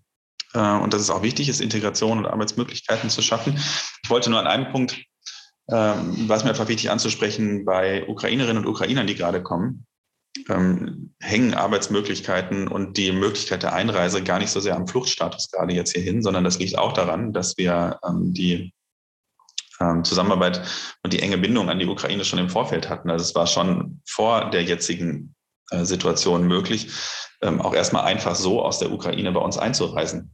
Für, ich glaube, 90 Tage. Ich bin jetzt, ich bin kein, kein Innenpolitiker, darum habe ich nicht genau auf, auf dem Schirm, wie jetzt die, die exakten Einreisebedingungen sind. Aber diese Möglichkeit, die bestand sowieso schon. Die hat erstmal überhaupt gar nicht groß jetzt was damit zu tun, dass wir die Kriegssituation haben. Das finde ich, muss man einfach immer beachten, wenn man jetzt guckt, wird da mit unterschiedlichem Maß gemessen. Es gibt ja auch eine ganze Reihe anderer Länder, aus denen man einfach so erstmal in Deutschland einreisen kann. Nichtsdestotrotz, ich bin in der grundsätzlichen Position ja bei Ihnen, dass äh, eine humanitäre ähm, Geflüchtetenpolitik wichtig ist. Zur Frage Angreifen russischer Kräfte in Mali und äh, in Syrien. Ähm, ich kenne ehrlich gesagt diese strategischen Überlegungen nicht, die Sie angesprochen haben. Ähm, dass man jetzt hergehen würde und sagen würde, ganz bewusst strategisch, um Russland zu schwächen, will man ähm, russische Kräfte in Mali und Syrien angreifen. In Mali wären es ja insbesondere so Wagner-Gruppe, ähm, äh, Kombattanten, die aber ja schon in der Verbindung zur Regierung stehen.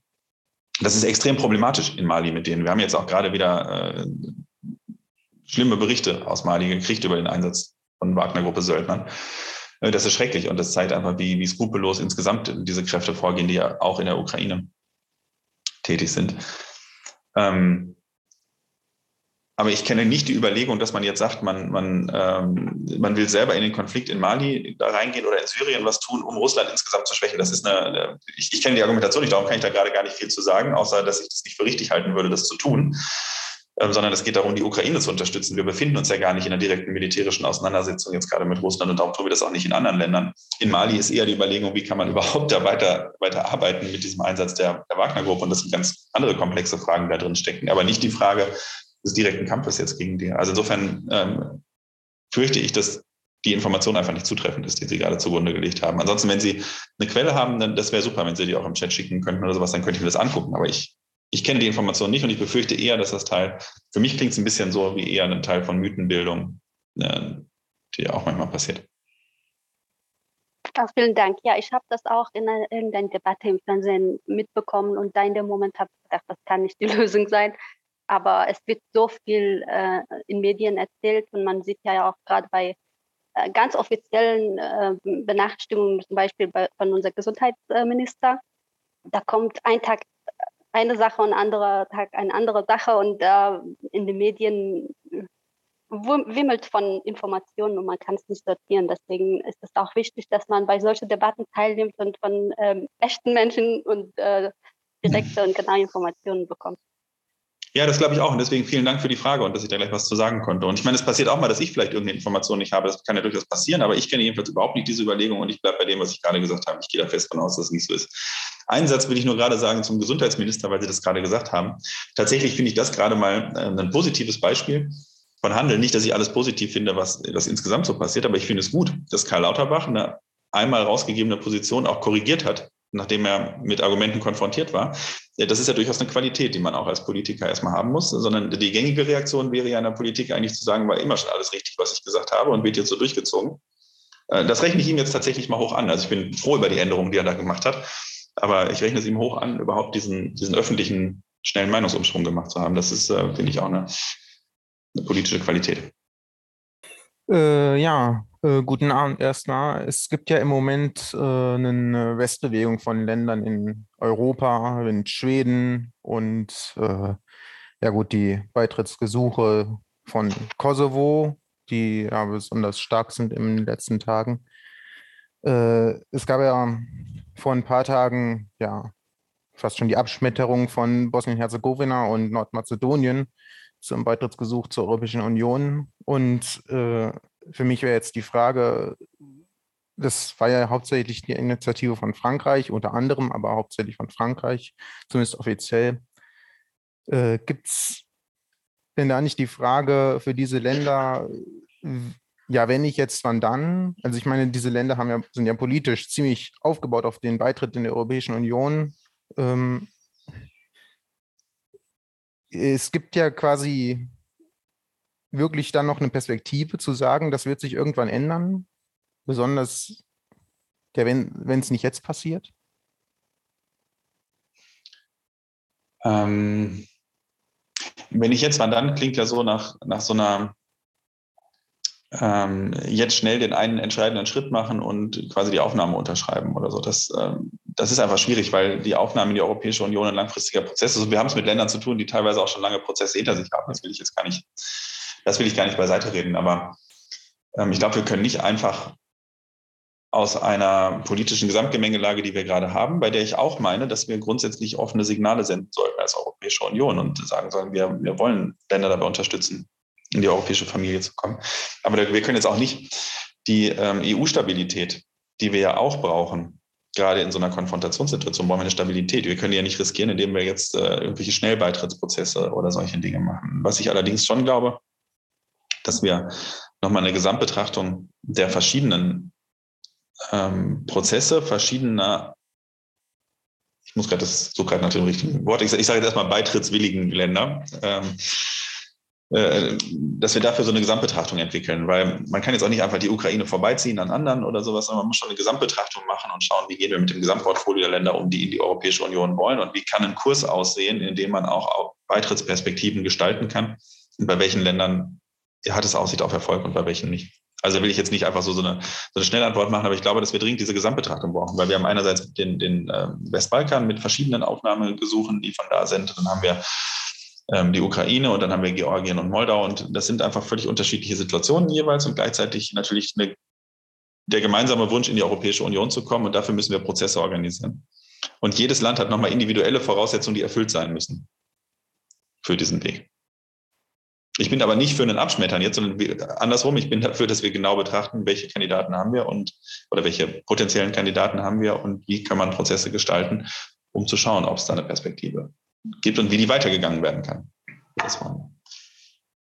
Ich wollte eine Sache aufgreifen, Herr Wagner, wie Sie vorher gesagt haben. Ähm, äh, das ist ja auch etwas, was unter anderem die Glitschko-Brüder teilen, eben dieses Narrativ, das meines Erachtens absolut äh, anschlussfähig ist, eben, dass man sagt, es ist kein regionaler Konflikt im klassischen Sinne, sondern es ist ein Angriff auf ähm, die Werte, die der Westen teilt.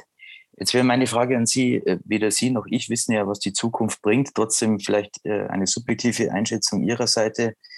Ich hatte den Eindruck, dass eben dieses Europajahr eine gewisse innere Destabilisierung erfahren hatte vor diesem Ukraine-Krieg. Ich mache mal ein Beispiel, ähm, Brexit, ne, ist uns allen ja bekannt. Mhm. Ähm, was, was könnte denn aus dieser Erfahrung dieses Krieges, der ja jetzt leider noch läuft, was könnte denn da bleiben für die Zukunft Europas, auch mit Blick auf die Frage der, ja, also in seiner ganzen Vielfalt, aber trotzdem mit einer Einigkeit, ja, auf einer gewissen Wertebasis? Gibt es da irgendwie auch so einen, nehmen Sie das wahr, äh, so einen, so einen Hallo-Wach-Effekt? Nicht nur vielleicht bei den Briten, sondern auch bei anderen, dass man sagt, ja, Moment mal, wir haben diese gemeinsame Wertebasis. Äh, wir sollten nicht in diesen Weg gehen, uns da auseinanderdividieren zu lassen. Ich weiß nicht, wie, wie da Ihre Einschätzung ist. Hm. Also ich habe ja gesagt, ich nehme im Moment gerade im Grunde eine große Geschlossenheit wahr. Und zwar eine große Geschlossenheit in der EU und auch eine große Geschlossenheit in der NATO. Also das sind ja beides Konstrukte, in denen man Ähnliches wahrnimmt, aber halt völlig unterschiedliche Intensität von Zusammenarbeit. Und in der EU nehme ich das auch sehr stark gerade wahr, dass das so ist. Nichtsdestotrotz haben wir natürlich Schwierigkeiten in der Europäischen Union, mit denen wir arbeiten müssten, auch um überhaupt aufnahmefähig zu sein. Also das ist ja auch nochmal als, als Teil der Antwort auf die Frage von eben. Ähm, eine wesentliche Frage ist ja nicht nur, wie ähm, kriegen wir Länder aufnahmefähig, die in die EU wollen, sondern wie schaffen wir es auch, uns selber als EU so aufnahmefähig zu machen, dass wir weitere Erweiterungen verkraften können. Und das ist im Moment noch ein Problem. Da müssen wir, müssen wir ran. Äh, interessanterweise hatten wir heute Sitzung des Europaausschusses des Bundestages und haben die ähm, oder ein paar Bürgervertreterinnen aus dem, aus dem Konvent zur Zukunft der Europäischen Union zu Gast gehabt, der ja gerade stattfindet und wo es um, um auch wesentliche Reformfragen geht und solche Dinge. Äh, und da habe ich ausgeführt äh, in meinem Statement dazu, dass ich glaube, dass es genau der richtige Zeitpunkt für diesen Konvent gerade ist, weil wir in einer Zeit leben, in der es eben wichtig ist, dass wir angegriffen durch autokratische Regime und oder bedroht dadurch und in der Konkurrenz, dass wir unsere Union auch stärken. Und das heißt, demokratisch stärken, in der europäischen Integration stärken und in der Handlungsfähigkeit stärken als Europäische Union. Und ich will vor allem ein Beispiel sagen, wo ich glaube, dass es ganz dringend ist, jetzt ranzugehen und wo ich auch eine gewisse Kritik an bisheriger Zurückhaltung ähm, habe. Wenn wir auch angegriffen werden für die Werte von Demokratie und Rechtsstaatlichkeit, dann dürfen wir in einer solchen Situation nicht sagen, wir haben jetzt einen Konflikt und deswegen machen wir Abstriche bei unserer eigenen Rechtsstaatlichkeit. Sondern die Rechtsstaatlichkeit in der Europäischen Union ist bedroht von außen, aber hat auch innen Probleme. Und wir haben jetzt gerade das Urteil des Europäischen Gerichtshofs, dass wir den Rechtsstaatsmechanismus anwenden können, der gerade geschaffen wurde. Und der muss jetzt auch angewandt werden. Eigentlich hätte die Europäische Kommission schon seit einem Jahr agieren können bei diesem Thema, hat sie aber nicht gemacht. Und wir können jetzt nicht sagen, weil Polen gerade so viele Geflüchtete aufnimmt, können wir nicht, können wir die Mittel, müssen wir die Mittel alle freigeben, die nach dem Rechtsstaatsmechanismus eingefroren sind und deswegen das erstmal zur Seite legen. Was so eine Tendenz gerade ist bei der Kommissionspräsidentin. Das halte ich für grundfalsch. Und ich halte mit Blick auf Ungarn für grundfalsch die Zurückhaltung, die die ganze Zeit gemacht wurde. Und dass man erst jetzt nach der Wahl anfängt, diesen Mechanismus anzuwenden. Wenn es das Rechtsstaatsproblem da gibt, dann muss man diesen Mechanismus auch anwenden und wir können nicht Abstriche machen von der Stabilität der Union wenn wir sagen, Polen muss unterstützt werden, dann muss das passieren, auch aus europäischen Mitteln. Und dann müssen wir dafür welche finden und die zur Verfügung stellen für die Unterstützung, aber nicht Abstriche beim Rechtsstaatsmechanismus machen. Denn ich glaube, das ist wichtig, dass wir dieses Werte- und Stabilitätsfundament der Europäischen Union jetzt auch hochhalten und anwenden. Und in anderen Bereichen eben auch weiter integrieren. Ich bin ein großer Freund davon, dass wir einen europäischen Wahlrechtsakt, wenn er dann ähm, aus, dem, aus dem Plenum des EP kommt, mit transnationalen Listen weiter betreiben. Ich bin sehr dafür, dass wir das Einstimmigkeitsprinzip in der gemeinsamen Außen- und Sicherheitspolitik aufgeben und zu einem Mehrheitsentscheidungssystem kommen, um stärker europäisch auch in der Welt agieren zu können und eine ganze Reihe andere Punkte, die man machen kann. Aber jetzt ganz konkret gerade steht dieser Rechtsstaatsmechanismus an und den halte ich für wichtig in der jetzigen Situation, um die Stabilität der Union zu wahren.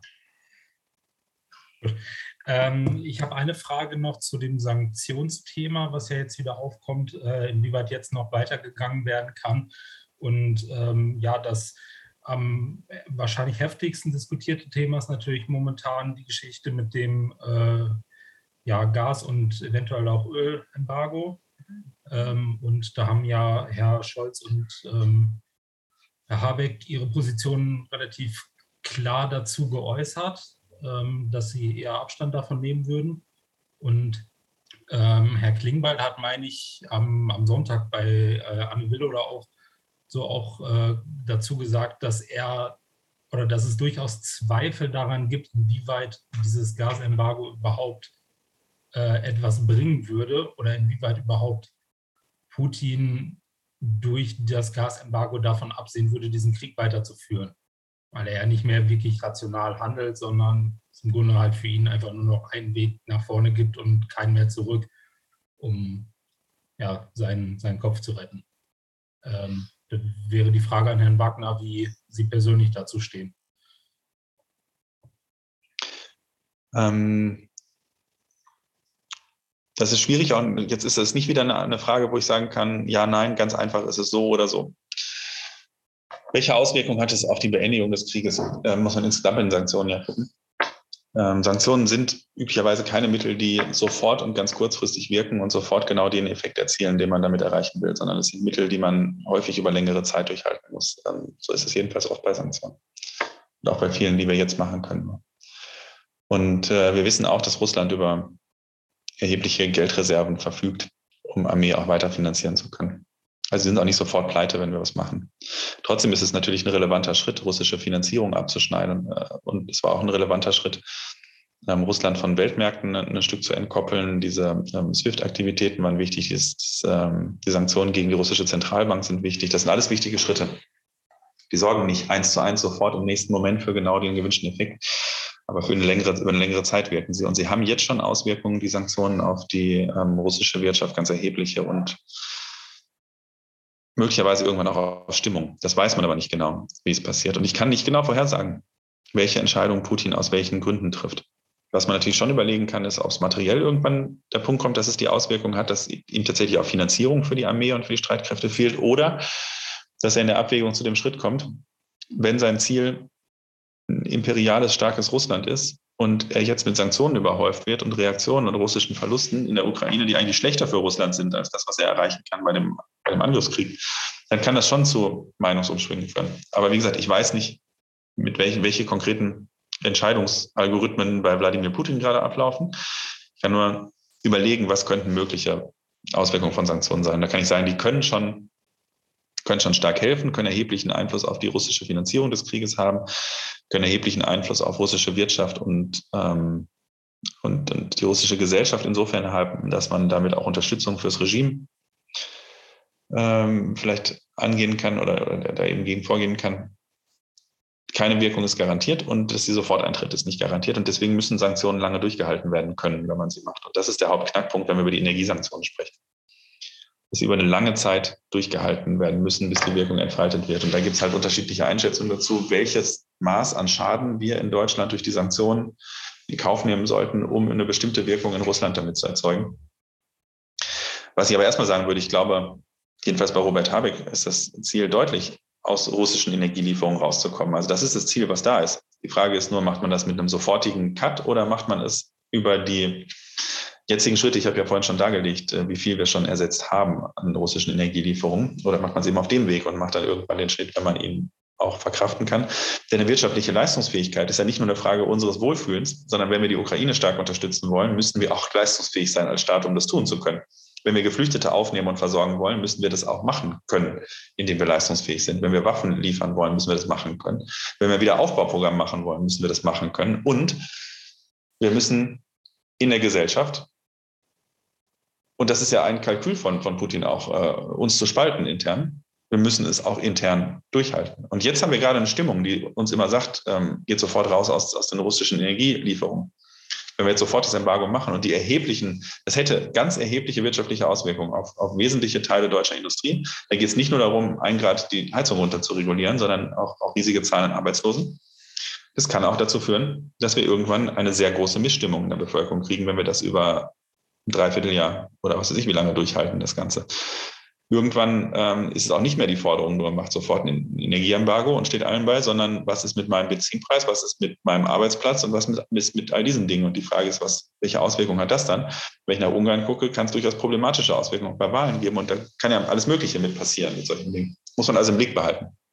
Ich persönlich, haben Sie mich ja gefragt, ich bin dafür, dass wir den Schritt weitergehen und so weit wie möglich unabhängig zu machen von russischen Energielieferungen und dass wir dann durchaus auch in Kauf nehmen, dass es uns eine Menge kostet, das zu tun, aber dass wir irgendwann immer wieder prüfen, wann ist der richtige Absprungpunkt, an dem der Schaden nicht bei uns so riesig ist, dass wir ihn nicht verkraften können, um dann den Absprung zu machen. Aber ich glaube, auf den Punkt muss man eben hinarbeiten und genau gucken, wann der ist. Da bin ich nicht Wirtschaftswissenschaftler genug für, um exakt zu sagen, an welchem Zeitpunkt das eintritt.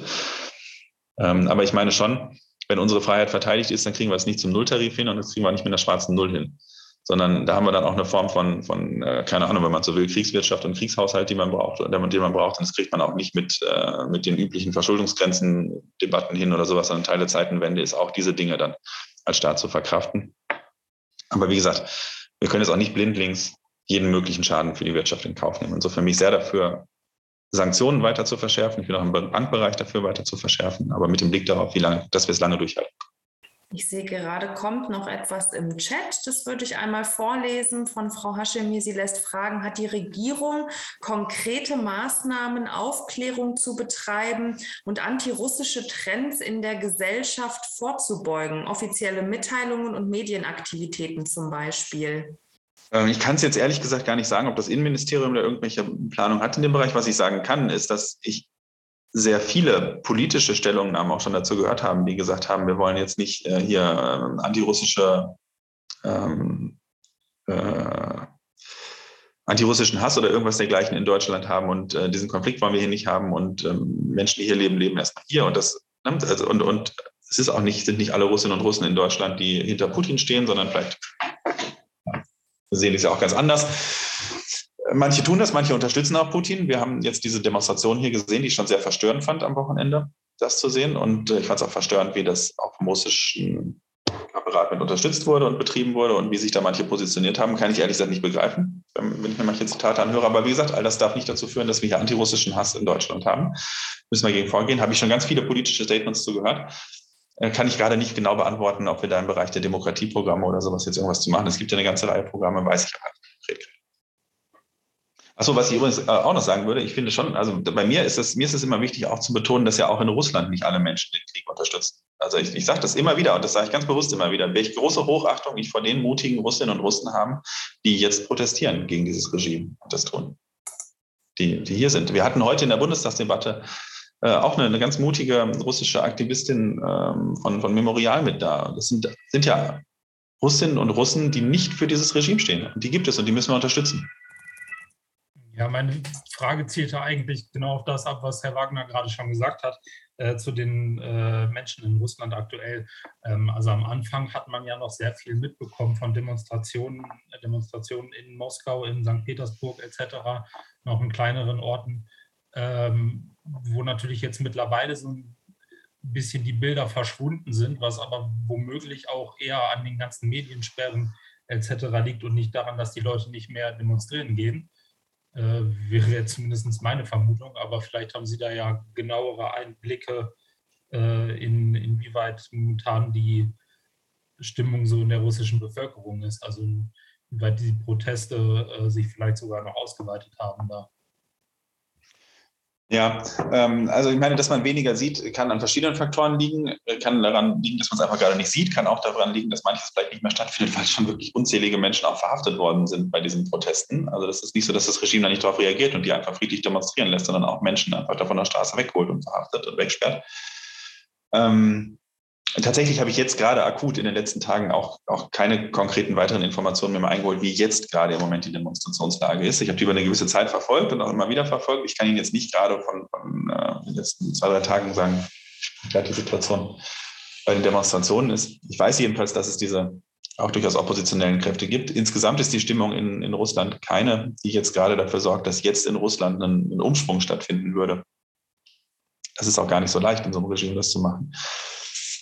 Ähm, das ist jetzt gerade nicht die Stimmung, aber es gibt eben schon durchaus diesen Unmut und diese Stimmung und ähm, wir wissen nicht genau, was passieren wird, wenn auch noch mehr Nachrichten durchdringen, wie viele tote russische Soldatinnen und Soldaten es schon gab. Das wird erheblichen Einfluss haben. Russische Soldatenmütter sind ein relevanter Faktor. Ähm, ich weiß nicht, wie die Oligarchen weiter reagieren mit den, also als Reaktion auf die wirtschaftlichen Sanktionen in Russland, aber auch die darf man nicht überschätzen. Die sind jetzt auch nicht diejenigen, die sofort für eine Änderung der Politik sorgen können. So einfach ist es eben nicht. Putin ist sehr abgeschottet. Aber es gibt schon diese Opposition, die ist aber nicht so stark, dass man jetzt sagen würde, jetzt hat es sofort unmittelbare Auswirkungen. So, ähm, ja, vielleicht, ich hoffe, das wird jetzt kein allzu großes, klein, großes Fass, das ich jetzt aufmache, aber was mit dem chinesischen Faktor? Also, wir haben ja jetzt äh, starke Wirtschaftssanktionen äh, und äh, es war ja vor äh, diesem Konflikt immer wieder die Rede von der chinesisch-russischen Freundschaft, die groß an die Glocke gegangen wurde, immer wieder. Und besonders mit Wirtschaftssanktionen könnte ja China theoretisch Russland vermutlich einiges aushelfen. Und ja, es scheint ja jetzt wirklich eher die Maßnahmen, die China veranlasst, relativ limitiert zu sein. Verhältnismäßig, auch politisch gesehen, international in der UN. Ähm, und ja, gut, das, was man so in Erklärungen hört, ja, China ist was am Weltsystem gelegen. Ich meine, die, äh, Taiwan, Südchinesisches Meer, Japan, Indien, das ist jetzt nicht unbedingt für mich zumindest ein sehr überzeugendes Argument. Und ich glaube, die Frage ist, äh, haben Sie eine Idee, was China macht da? Ja, das ist genau das Richtige, zum Ende einer Veranstaltung jetzt das Thema China aufzumachen. Nein, die, die, die Frage finde ich super. Das ist genau eine passende Frage. Äh, ich überlege nur gerade, wie groß die Frage ist und wird. Ähm, weil ich ja gerade schon gesagt habe, China ist nochmal auch eine ganz andere Herausforderung, mit der wir es dann zu tun haben. Äh, bei den autokratischen Staaten ein ganz erhebliches Problem, dem wir uns stellen müssen. Und das müssen wir uns auch alle klar vor Augen führen, welche Schwierigkeiten wir bei China haben. Aber da haben wir auch die Schwierigkeiten mit, mit Verflechtung und allen möglichen anderen Dingen. Also ich kann Ihnen nicht genau sagen, wie China jetzt weiter agieren wird. Was ich sagen kann, ist, dass es ein bisschen ambivalente Situation bei China jetzt im Verhalten zum konkreten Krieg gerade ist, wenn wir es mal darauf jetzt gerade beziehen. Denn ähm, einerseits hat China schon die Freundschaft zu Russland, sofern es eine wirkliche Freundschaft unter diesen autokratischen Systemen auch so gibt ähm, und nicht vieles davon nach dem Eigeninteresse gibt. Aber es gibt eine Zusammenarbeit zwischen den beiden, die machen auch ihre Autokratenclubs und bei denen sie nicht äh, genervt werden von unseren Werteideen und sowas, die wir da haben. Also da arbeiten die schon zusammen. China hätte auch das Potenzial, viele Sanktionen zu umgehen. Ähm, ist im Moment gemäßigt, was man da wahrnimmt. Ich persönlich war ausgesprochen beeindruckt, als ich die Enthaltung im Weltsicherheitsrat mitgekriegt habe. Ich hätte eigentlich mit anderem erwartet. Jetzt kann man sagen, die Enthaltung ist jetzt nicht so eine wahnsinnig starke Stimme, aber ehrlich gesagt fand ich das schon ein starkes Zeichen, dass China eben nicht dagegen gestimmt hat, sondern sich enthalten hat. Und ich glaube, da sieht man bei China auch, es ist eben nicht nur, sind nicht nur singuläre Interessen. Es ist nicht nur die Allianz der Autokraten, die man da hat, sondern China hat auch sehr starke Eigeninteressen und letztlich ähm, ist China an dem, China ist an China interessiert letztlich erstmal. Und ähm, ein funktionierender Weltmarkt. Und da rede ich jetzt gar nicht vom Weltsystem. Was Sie jetzt angeführt haben, sind ja äh, demokratische ähm, Verfasstheiten in der Region um China rum. Ähm, das ist nicht, dass das China da große Sympathien hätte, aber wo China ein großes Interesse daran hat, ist ein funktionierender Weltmarkt für den, das staatskapitalistische System, was sie haben. Und äh, bei diesem Weltmarkt nehmen sie wahr, dass das, was Russland gerade produziert, nicht im chinesischen Interesse des Weltmarkts, also in Bezug auf den Weltmarkt ist. Und ich glaube, da wird es wahrscheinlich schon nicht nur freundliche Reaktionen drauf geben. Und gleichzeitig wollen sie sich auch nicht alles verscherzen und sind immer in so, so einem Abwiegefeld. Also das ist eine, ist eine bisschen ambivalente Situation in China. Also es ist ein großes Potenzial, auch Sanktionen zu umgehen. Gleichzeitig tun sie im Moment nicht so viel, wie sie tun könnten im negativen Sinne und machen auch einige Sachen mit. Ähm, muss man eben daran sehen, dass es nicht, nicht lauter singuläre Ketten sind, die da sind. Gleichzeitig hat China auch ein großes Interesse daran zu gucken, wie geschlossen ist der Westen tatsächlich, weil das natürlich, äh, Sie haben es gerade genannt, im Hinblick auf Taiwan für China von großem Interesse ist, zu sehen, wie wir jetzt reagieren in der Ukraine. Ja, und ich meine auch, dass wir auch vor dem Faktor sehr entschlossen in der Ukraine reagieren müssen. weil es eine Frage von Unterstützung von bedrohten Demokratien im Umfeld dieser autokratischen Staaten ist. Ich glaube, da haben wir auch eine Verpflichtung Taiwan gegenüber. Mit Blick auf die Uhr würde ich äh, mich an dieser Stelle erst einmal ganz, ganz herzlich für die sehr angeregte Diskussion äh, bedanken wollen. Danke für die vielen wertvollen Beiträge an dieser Stelle auch aus der Runde heraus. Und ich würde zum Abschluss gerne das Wort noch einmal an die Institutsleitung, an Professor Dr. Josef Löffel geben wollen. Ähm, genau, Josef, darf ich dich noch einmal bitten? Herr Wagner, herzlichen Dank für Ihre Ausführungen. Ich glaube, ein entscheidender Begriff des heutigen Abends war tatsächlich dieser, dieser Begriff der Werte, die gerade angegriffen werden. Äh, dank dieser Werte ist es möglich, dass wir uns heute Abend mit Ihnen in diesen Austausch begeben, dass wir diesen Diskurs so führen konnten, wie wir es getan haben. Ich glaube, ich bin nicht der Einzige, dem es so geht. Ich habe heute sehr, sehr viel mitgenommen. Äh, Ihnen wirklich größter Dank, dass Sie trotz der ganzen Herausforderungen, die Sie eben als Mitglied des Bundestags und damit den ganzen Funktionen, die Sie dort haben, im, im Rahmen dieses Konflikts äh, stark eingebunden sind, dass Sie sich die Zeit genommen haben für diesen wirklich offenen Austausch, ähm, für die ganzen Anregungen, äh, auch die Tipps äh, für weitere Veranstaltungen. Das gilt für alle Teilnehmerinnen und Teilnehmer. Also wenn Sie Vorschläge haben, äh, wie wir diesen Diskurs weiterführen, dann gehen Sie doch bitte auf Frau Hanke und auf mich zu. Wir werden das Thema militärische Einordnung ähm, besprechen. Wir werden auf das Themenfeld ähm, dramatische Bewältigung dieses äh, Konflikts auch aus ähm, dem Kontext äh, der, der, der Seelsorge beleuchten. Wir werden auf das Themenfeld Kriegsberichterstattung eingehen und versuchen dort auch jemanden zu erreichen, der gerade sehr prominent aus Kiew berichtet. Und wir werden auch versuchen, den äh, ukrainischen Botschafter Herrn Melnek ähm, wenigstens für ein paar Minuten äh, zu unserem Diskurs äh, zu gewinnen. Ihnen allen herzlichen Dank. Ja, ich glaube, Demokratie lebt vom Dialog. Ja, und ohne den geht es nicht. Aber Herr Wagner, ich glaube, die ja, letzten Worte. Ja. Ich mache das Bescheuertste, was man eigentlich ja. machen kann bei so einer Veranstaltung. Ja. Und es ist total bekloppt nach den Schlussworten. Machen Sie. Aber ich habe es ich vergessen. Und weil, als Sie bei dem Dank waren, fiel mir ein, das wollte ich die ganze Zeit unterbringen. Äh, und, und den muss ich jetzt loswerden, den Dank weil ich finde es schön, dass die THOWL einerseits diese Veranstaltung macht, aber auch ganz praktisch bereit ist, was zu tun, weil ich hatte neulich äh, Kontakt mit der Hochschulleitung und dann ging es um die Frage, was kann man denn tun, um auch äh, geflüchtete WissenschaftlerInnen oder ne, was kann man da zur Unterstützung tun?